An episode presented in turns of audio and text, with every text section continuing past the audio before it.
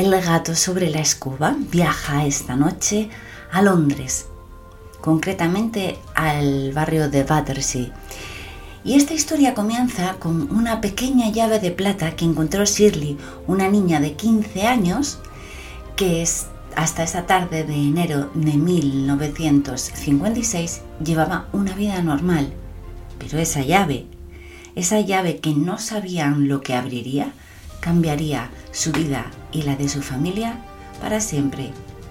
Gatos, gatas de la noche, subíos a vuestras escobas porque comenzamos el vuelo.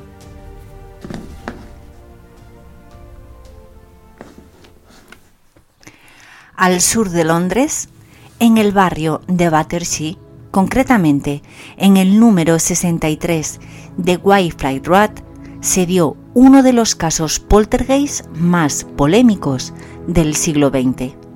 A mediados de siglo, este barrio era de clase obrera. A día de hoy es un barrio chic, lleno de cafeterías, tiendas de moda y viviendas de gente acomodada, pero entonces estaba habitado por trabajadores de clase media-baja. Ruidos sobrenaturales, objetos voladores y comunicaciones a través de la Ouija dieron paso a una inquietud tal que la televisión británica hizo un programa para tratar de contactar en directo con el supuesto espíritu que habitaba en la casa. Y además lo hicieron en horario de máxima audiencia. La expectación que levantaron los sucesos paranormales llegaron a tal punto que fue llevado a la Cámara Baja del Parlamento por el ministro del Interior. Y ahora te voy a contar una historia. Como si fuera un cuento de hadas, esta historia comienza con una llave de plata mágica. Shirley, la hija del matrimonio Hitzin, entró como lo haría una tarde cualquiera, de un día cualquiera, de un mes cualquiera, en su habitación. La chica estaba a punto de comenzar en la escuela de arte, pero trabajaba a media jornada como costurera en una tienda de moda y de esta manera ayudaba económicamente a su familia. Había terminado su jornada, estaba cansada y quería cambiarse de ropa y descansar un rato.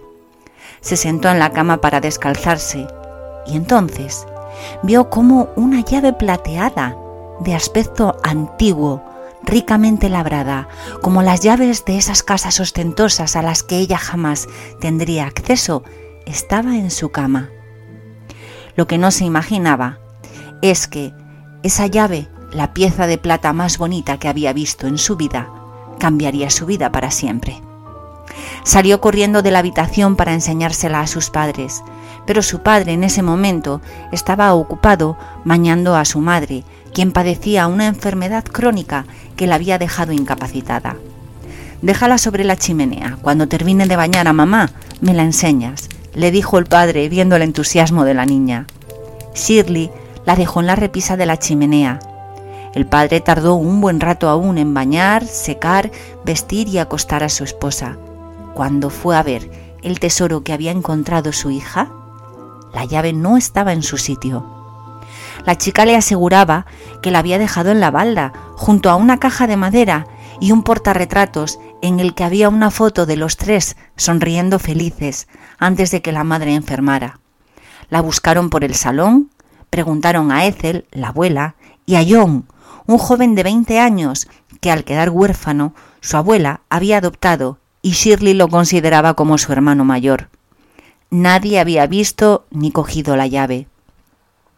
Shirley regresó a su habitación y con un asombro infinito vio la llave sobre su almohada. Ninguno de los miembros de la familia Hitchin reconoció la llave. La probaron en todas las cerraduras de la casa, en las puertas, muebles, cajones, pero no encajaba en ningún sitio la misteriosa llave. No se podían imaginar lo que aquella llave abriría, pero tampoco se imaginaban que ese día, uno que ya no era un día cualquiera de un mes cualquiera, sino uno con fecha señalada y concreta, un 27 de enero de 1956, sus vidas cambiarían para siempre. Durante la cena hablaron de los temas banales del día.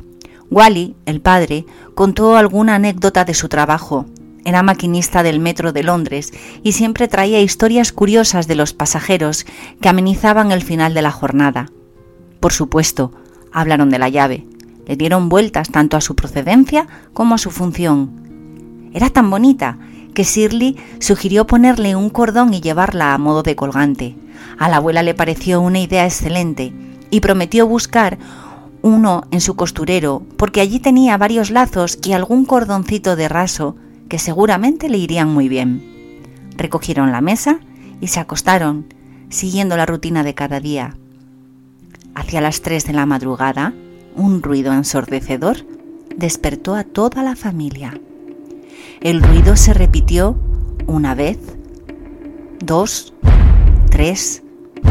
Era tan fuerte que algunos vecinos se despertaron y fueron hasta la casa de los Hitzing a protestar por el escándalo. Pensaban que estaban martillando las paredes o el suelo en mitad de la noche. Con el mismo asombro que la familia, comprobaron que aquel estruendo venía de la nada. Nadie, o al menos nadie que pudieran ver, lo provocaba. Por la mañana toda la familia estaba somnolienta, apenas habían descansado Shirley lo primero que hizo al despertar fue coger la llave que había dejado encima de su mesita de noche. Pero, igual que apareció, desapareció. La llave ya no estaba allí y todos los miembros de la familia aseguraban que no la habían cogido. La jornada fue dura para todos. Estaban deseando volver a casa para descansar. Sin embargo, esa noche, a la misma hora, se repitieron los golpes la otra. Y llegó un momento en el que aquel sonido fuerte, profundo e incontrolado se escuchaba de día y de noche. Los golpes y sonidos de rasguños pasaron a movimientos de muebles, a objetos que salían volando de un extremo a otro de una habitación. Llamaron a la policía, que no supo darles explicación ni ayuda, de modo que se pusieron en contacto con un grupo de parapsicólogos. Un poltergeist, les explicó uno de los investigadores, es alguien que no ha pasado al otro lado. Normalmente personas que no fueron buenas en vida y no encontraron el camino hacia el descanso. Pero también puede ser el alma de un niño. En estos casos suelen ser fantasmas juguetones, pero no agresivos.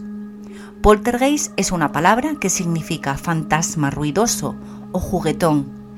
Se manifestaba casi siempre de la misma manera, Primero se anunciaban con ruidos, luego con levitación de objetos y después, dependiendo del ente, con ataques directos. Y así fue como sucedió, pues de los ruidos pasaron a los movimientos de muebles. En principio simplemente se movían, cambiaban de sitio, pero con el tiempo los movimientos cada vez eran más bruscos, hasta que un día una olla que estaba en la cocina fue lanzada directamente contra Wally, el padre, quien por suerte la esquivó. Pero este parecía ser el nuevo divertimento de Donald, como la familia bautizó al fantasma. Arrojaba objetos o movía los muebles con tal fuerza que iban de parte a parte de la habitación. También comenzaron a producirse combustiones espontáneas en cualquier parte de la casa.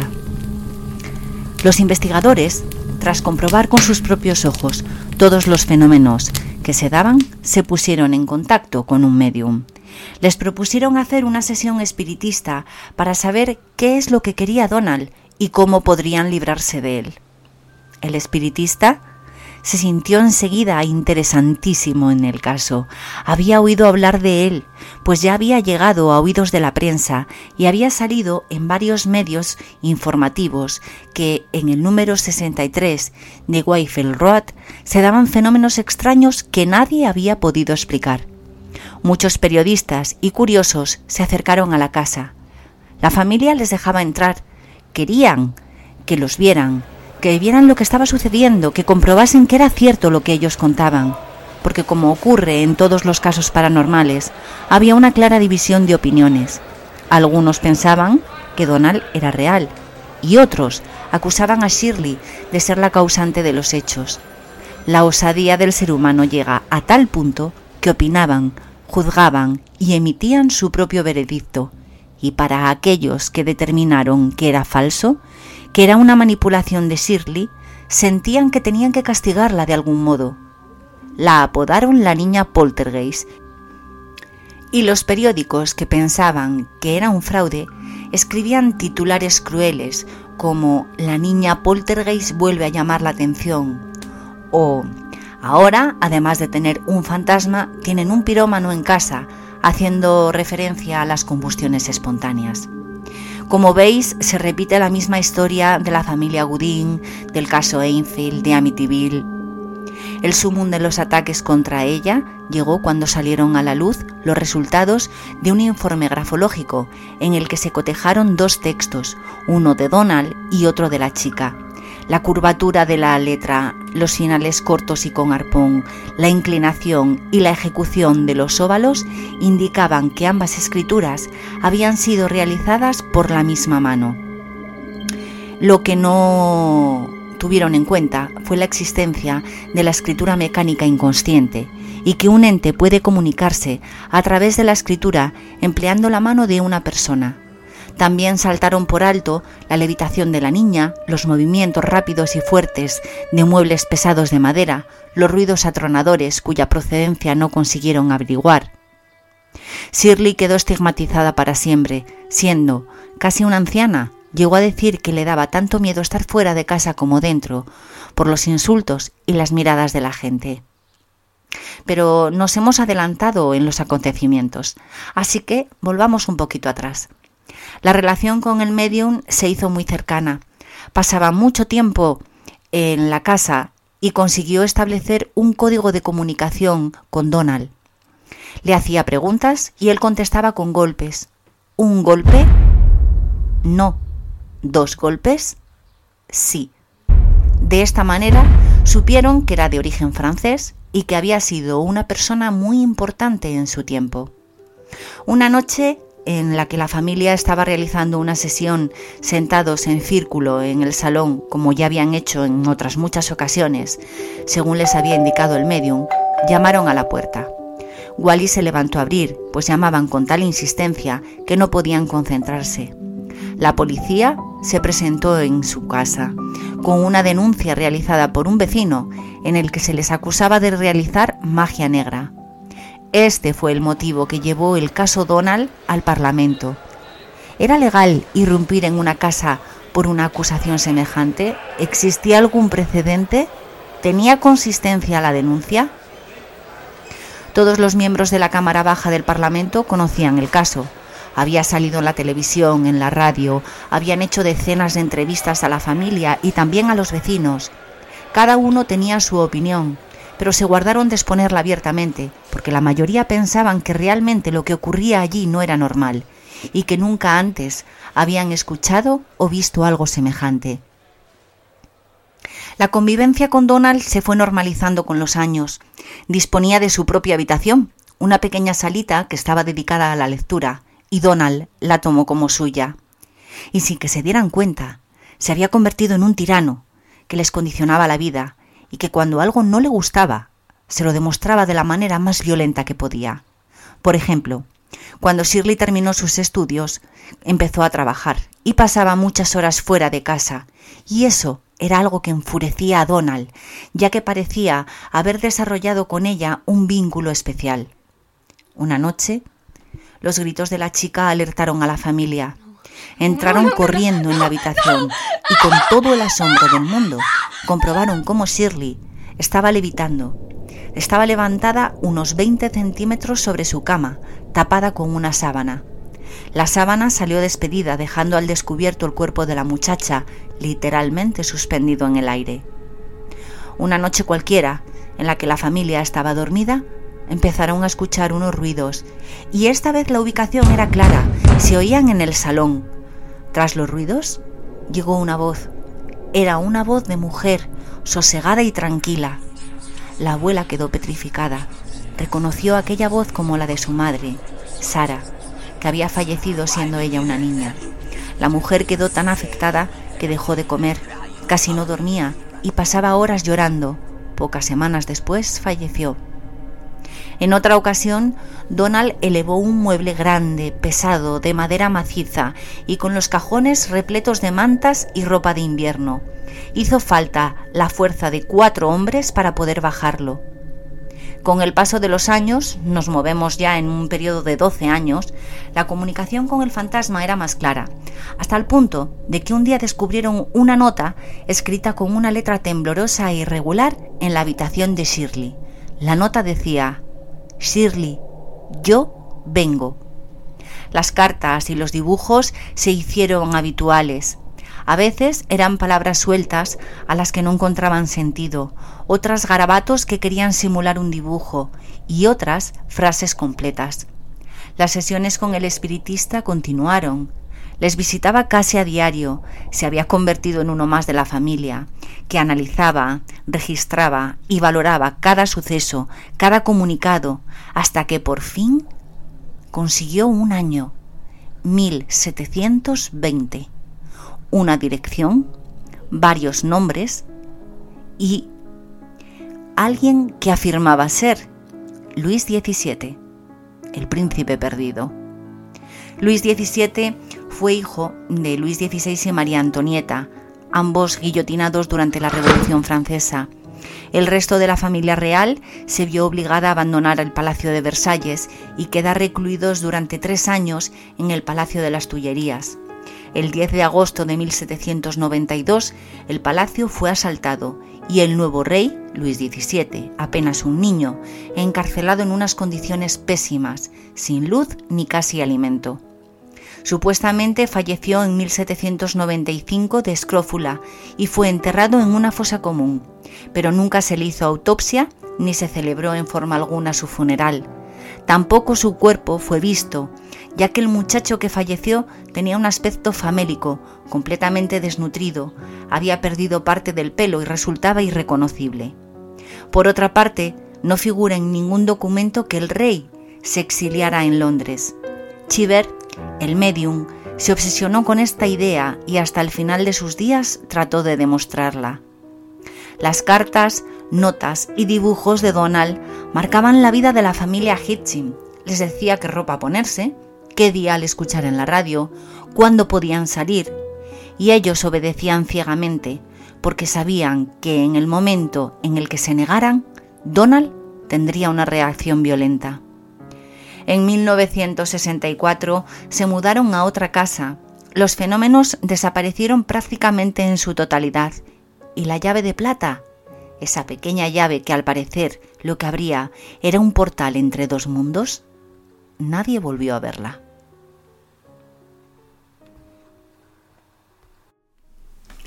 Realidad o ficción, yo solo te he contado una historia, pero la documentación, tanto grabada como escrita, sobre todo lo que sucedió en aquella casa, nos hace pensar que estamos más cerca de la realidad que de la ficción, aunque ésta se quisiera ocultar.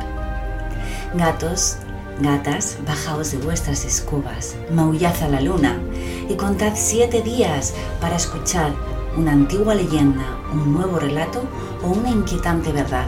Y por favor, si el vídeo te ha gustado, dale al like, suscríbete o haz un comentario. Es la forma de que esta escoba cada día vuele más alto.